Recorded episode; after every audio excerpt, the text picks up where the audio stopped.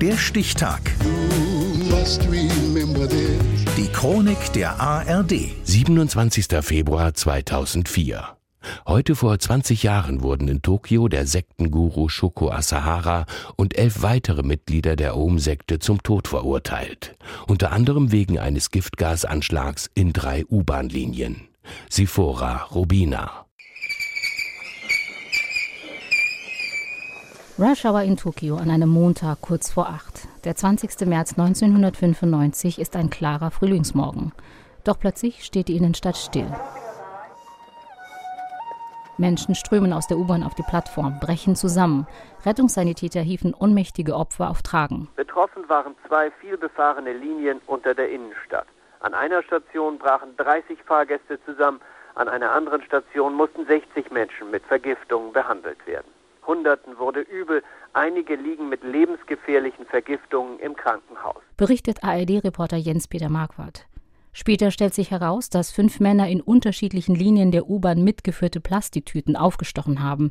In den Beuteln befindet sich eine geruchslose Flüssigkeit, das Nervengift Sarin. 13 Menschen sterben an den Folgen der Dämpfe. Tausende Verletzte melden sich in Tokios Krankenhäusern. Zwei Tage später, am 22. März, beginnt die japanische Polizei, Gebäude der religiösen Gruppierung Omu Shinrikyo, zu Deutsch Umlehre der Wahrheit, zu durchsuchen. Zu diesem Zeitpunkt verdächtigt die Polizei Mitglieder der Sekte, in einem Entführungsfall verwickelt zu sein. Die Beamten finden unter anderem Chemikalien für die Herstellung von Chemiewaffen, Bargeld und Material für den Bau von Gewehren.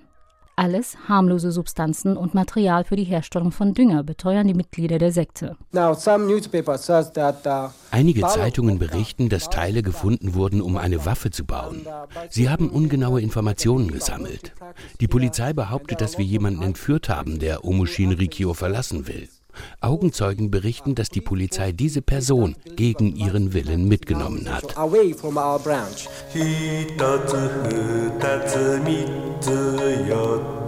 Shizuo Matsumoto singt einen Zielreim. Er gründet die Sekte 1984 unter dem Namen Omu Shinsen no Kai oder Versammlung der Um-Einsiedler. Die Mitglieder wollen durch Yoga-Übungen psychische Kräfte aktivieren. Shizuo Matsumoto, der sich auch Lord Death nennt und später unter dem Namen Shoko Asahara bekannt ist, gibt zum Beispiel an, über dem Boden schweben und die Zukunft voraussagen zu können. 1989 wird Omo Shinrikyo in Japan als Religionsgesellschaft anerkannt. Die Lehre der Gruppierung vereint Elemente verschiedener Religionen. Besonders viele junge, gebildete Männer schließen sich der Sekte an. In den frühen 90er Jahren radikalisiert sich die Gruppe zunehmend. Über Anschläge und Übergriffe, die tausende Menschen töten sollen, will die Sekte das Ende der Welt einleiten. Asahara soll danach Anführer einer neuen Weltordnung werden. Nach dem Sarin-Anschlag im März 1995 auf die Tokioter U-Bahn gerät die Aum-Sekte immer mehr ins Visier der Behörden. Auf breit angelegte Durchsuchungen der Omo Shinrikyo-Gebäude folgen Verhaftungen mehrerer Mitglieder der Sekte. Auch Gründer Shoko Asahara wird im Mai 1995 in Polizeigewahrsam genommen. Es folgt ein Prozessmarathon, der sich über Jahre hinzieht. Reue zeigen die Mitglieder der Aum-Sekte bei den Gerichtsverhandlungen nicht. Omo Shinrikyo verliert jedoch immer mehr Mitglieder. Heute gibt es noch eine kleine Gruppe unter dem Namen Alep, die streng von den japanischen Behörden überwacht wird. Aumgründer Asahara, der als Drahtzieher des schlimmsten Nervengasanschlags der japanischen Geschichte gilt, wird am 27. Februar 2004 zum Tode verurteilt. Heute vor 20 Jahren.